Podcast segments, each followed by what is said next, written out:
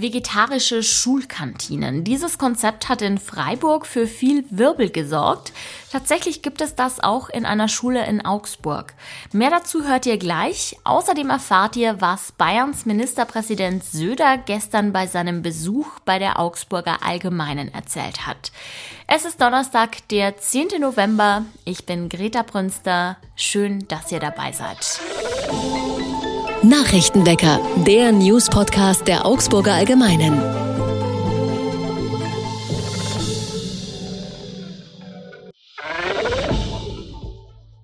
Ministerpräsident Markus Söder hat der Augsburger Allgemeinen gestern einen Besuch abgestattet. Im kleinen goldenen Saal hat er die Fragen meiner Kollegen beantwortet und dabei ausgeteilt gegen die Ampelkoalition in Berlin. Er hätte es zum Beispiel besser gefunden, die Gaspreisbremse bereits auf den Januar vorzuziehen, sagte Söder. Wenig Verständnis zeigte der CSU-Chef auch für das Gendern und die Diskussion um Verbote von Liedern. Es gebe immer mehr Debatten, die er völlig schräg finde. Bayern sei ein Freistaat und kein Zwangsstaat, sagte Söder. Zum Schluss sprach er auch noch über die Zeit, in der er als Kanzlerkandidat gehandelt wurde. Es sei manchmal ein Wechselbad der Gefühle gewesen. Inzwischen habe er den Traum, Kanzler zu werden, allerdings ausgeträumt. Damals sei er bereit gewesen, die Kandidatur zu übernehmen. Das sei jetzt aber ausgeschlossen. In Augsburg wird weiter gestreikt, zumindest bei der Metallarbeiterbranche. Die Gewerkschaft IG Metall und ihre Mitglieder stehen in den Tarifverhandlungen weiter hinter ihrer Forderung nach 8% mehr Lohn und Gehalt. Und weil auch die vierte Verhandlungsrunde keine Einigung brachte, wird weiter gestreikt. Betroffen von der Arbeitsniederlegung sind in Augsburg unter anderem die Unternehmen MAN Energy Solutions, KUKA, Renk GmbH, WashTech und MT Aerospace. Es ist zwar erst November, die Diskussionen über das Silvesterfeuerwerk haben aber tatsächlich schon begonnen. Die Deutsche Umwelthilfe fordert ein generelles Böllerverbot und verweist auf den Feinstaub und die schädlichen Inhaltsstoffe von Feuerwerk. Das wird es in diesem Jahr aber nicht geben, sagt Bundesinnenministerin Nancy Faeser. Es sei denn, die Corona-Lage ist wieder so dramatisch wie in den vergangenen beiden Jahren. Auch Ordnungsreferent Frank Pinsch geht davon aus, dass Silvester in diesem Jahr wieder ganz normal gefeiert werden darf. Allerdings gibt es in Augsburg Plätze, an denen Feuerwerk nichts zu suchen hat. Dazu zählen große Teile der Innenstadt wie der Rathausplatz und die Maximilianstraße. In Kürze wird Augsburg laut Pinch die Verbotszonen detailliert veröffentlichen. Eine Lasershow soll es übrigens nicht geben, auch wenn immer wieder darüber diskutiert wurde. Die Stadt hat schlichtweg kein Geld dafür. Wettertechnisch wird es heute recht freundlich. Wolken und Sonne wechseln sich am Himmel ab. Am Abend ist es dann klar. Die Werte erreichen tagsüber 12 Grad, abends sinken sie auf 3 Grad. Die Stadt Freiburg hat kürzlich deutschlandweit für Aufregung gesorgt, weil Kinder in den Schulkantinen dort nur vegetarische Speisen erhalten sollen, also kein Fleisch. Tatsächlich gibt es so eine vegetarische Kantine auch in Augsburg, nämlich in der Montessori-Schule. Meine Kollegin Sarah Ritschel war dort und hat sich angeschaut, wie das bei den Kindern ankommt. Hallo Sarah. Hi Greta. Sarah, in Freiburg ist die Entscheidung ja unter anderem aus finanziellen Gründen getroffen worden. Will man denn auch in der Montessori-Schule sparen? Also finanzielle Gründe stecken tatsächlich auch an der Montessori-Schule hinter dem vegetarischen Angebot. Da meinte der Schulleiter zu mir, dass es ihnen darum geht, hochwertiges Essen anzubieten, Bioessen um genau zu sein. Und Biofleisch ist einfach zu teuer für eine Schulkantine, als dass sie damit kostendeckend wirtschaften könnte. Und deswegen hat sich die Schule dann ganz gegen tierische Produkte entschieden. Oder gegen Fleisch und Wurst, um genau zu sein. Viele Menschen sind ja der Meinung, eine ausgewogene Ernährung sei nur mit Fleisch möglich. Du hast ja auch mit der Schulköchin gesprochen. Was sagt die denn dazu? Also die war ziemlich empört über diese Aussage, die ja auch dann nach der Freiburger Entscheidung immer wieder kam, dass die Kinder da nicht genügend Nährstoffe und Proteine und sonstiges bekommen, weil sie meint, Fleisch ist nicht notwendig für eine ausgewogene Ernährung. Man kann zum Beispiel, um die Proteine zu beschaffen, einfach Hülsenfrüchte einsetzen. Und ich habe mich auch mit einer Ernährungsberaterin unterhalten, die speziell an Schulen unterwegs ist und die meinte genau dasselbe.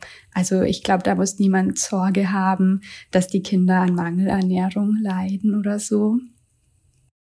Ja, du hast, wie gesagt, auch mit der Ernährungsberaterin gesprochen. Wie konnte die es sich denn erklären, dass beim Essen gerne ein großer Aufstand gemacht wird? Also oft sogar noch mehr von den Eltern als von den Kindern selbst. Da hast du recht, man kann echt fast schon von einer Art Glaubenskrieg sprechen bei der Frage. Und sie erklärt sich das so, wie ich es mir eigentlich selber auch vorgestellt hatte. Sie sagt nämlich, dass Essen einfach total emotional behaftet sei. Jeder hat Essensvorlieben, teilweise schon aus seiner eigenen Kindheit. Beim Essen kommen verschiedene Kulturen zusammen und beim Essen will natürlich gerade jede Mutter und jeder Vater, wenn es ums eigene Kind geht, nur das Allerbeste. Und das Allerbeste ist halt für jede Familie gefühlt was anderes. Und dann gibt's natürlich noch das Internet, wo man auch für jede Überzeugung von der einen oder anderen Ernährungsweise dann Argumente finden kann und sich so bestätigt fühlt. Und auf die Weise, ja, treffen da dann die Meinungen aufeinander, was dann teilweise ganz schön eskalieren kann, glaube ich. Jetzt sind Kinder nun mal eben Kinder und die haben eben mehr Lust auf einen Burger oder eine Currywurst. Kindern Gemüse schmackhaft zu machen, das ist oft keine leichte Aufgabe. Wie macht das denn die Montessori-Kantine?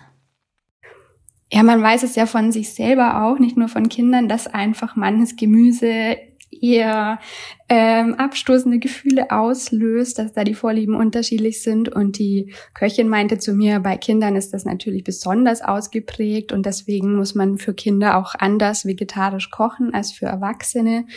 Und sie versucht halt dann möglichst viel Gemüse, möglichst viele Vitamine auch in den Gerichten unterzubringen, aber so, dass die Kinder gar nicht unbedingt merken, dass sie da gerade den ungeliebten Kohl oder Spinat essen, zum Beispiel, indem sie es dann in Essen rein mischt mit dem Mixer oder so, von dem sie weiß, dass die Kinder es mögen.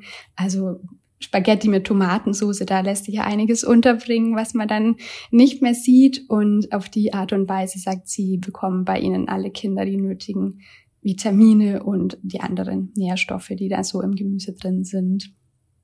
Es geht auch ohne Fleisch, sagt eine Schulkantine in Augsburg und bietet den Kindern einen rein vegetarischen Speiseplan. Meine Kollegin Sarah Ritschel war vor Ort und hat uns über das Konzept berichtet. Danke dir. Sehr gerne, danke dir. Und auch das ist heute noch wichtig. Der Bundestag stimmt heute über mehrere wichtige Gesetzesvorhaben ab. SPD, Grüne und FDP werden mit ihrer Mehrheit voraussichtlich das geplante Bürgergeld beschließen. Das bisherige Hartz-IV-System soll damit abgelöst werden. Der Bundestag stimmt außerdem über neue Grenzen bei der Einkommensteuer ab, mit denen die Auswirkungen der hohen Inflation ausgeglichen werden sollen und zur Abstimmung steht auch die geplante Wohngeldreform. Was Nettes gibt es zum Schluss. Der Nürnberger Tiergarten wird bald in einem Kinofilm zu sehen sein. Dort wird nämlich gerade der Kinderfilm Die Chaos-Schwestern featuring Pinguin Paul gedreht. Mit dabei ist ein echter Pinguin, der fröhlich durch den Zoo watschelt und den Schauspielern Max Giermann und Janine Kunze dabei die Show stiehlt. Es sei etwas ganz Besonderes, mit dem Tier am Set zu arbeiten, sagt Giermann. Bei Szenen mit dem Pinguin seien alle gleich viel andächtiger und es herrsche eine besondere Stimmung. Der Kinderfilm handelt von vier Schwestern, die alle sehr unterschiedlich sind, aber nur mit vereinten Kräften den entführten Pinguin retten können.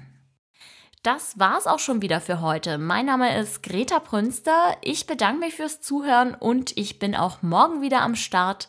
Bis dahin, macht es gut. Nachrichtenwecker ist ein Podcast der Augsburger Allgemeinen. Alles, was in Augsburg wichtig ist, findet ihr auch in den Show Notes und auf augsburger-allgemeine.de.